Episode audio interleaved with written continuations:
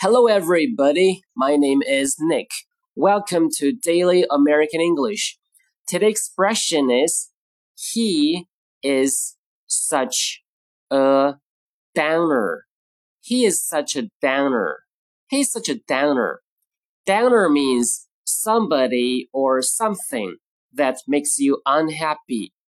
Downer 意思是令人沮丧的人或者是事，所以 he is such a downer 意思是他这人真扫兴，也可以指事情，例如 The weather today is a bit of a downer。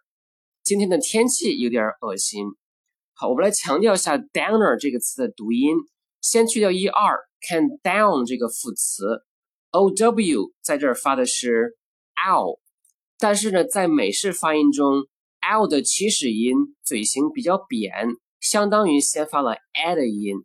所以 down 的读音呢，可以理解成的加了一个 a，再加一个 o n on 这个音，所以读成 down down，而不是 down。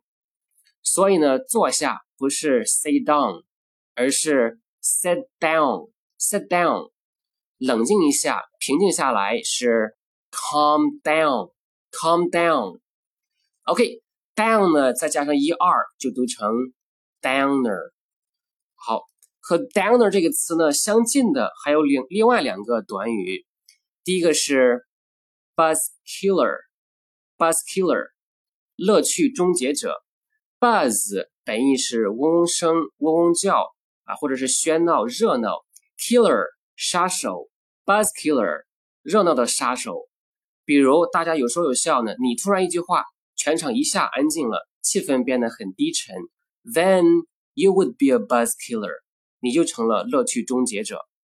还有一个近义的短语是 a wet blanket，a wet blanket。wet 是湿的，blanket 毛毯。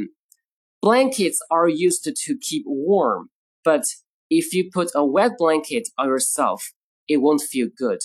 Nobody likes a wet blanket on them。 毛毯呢，本来是用于保暖的，但是如果你放一个湿的毛毯在你自己身上，那肯定感觉很不舒服。所以呢，没人喜欢把一个湿的毛毯放在自己身上。所以呢，a wet blanket refers to somebody or something that spoils other people's fun。所以呢，a wet blanket 意思就是扫兴的人或者是事。Okay, again, today's expression is he's such a downer. 他这人真扫兴。Downer 有两个近义词，buzz killer 和 wet blanket. Alright, that's it for today. I guess I'll see you next time. Take care, guys. Bye.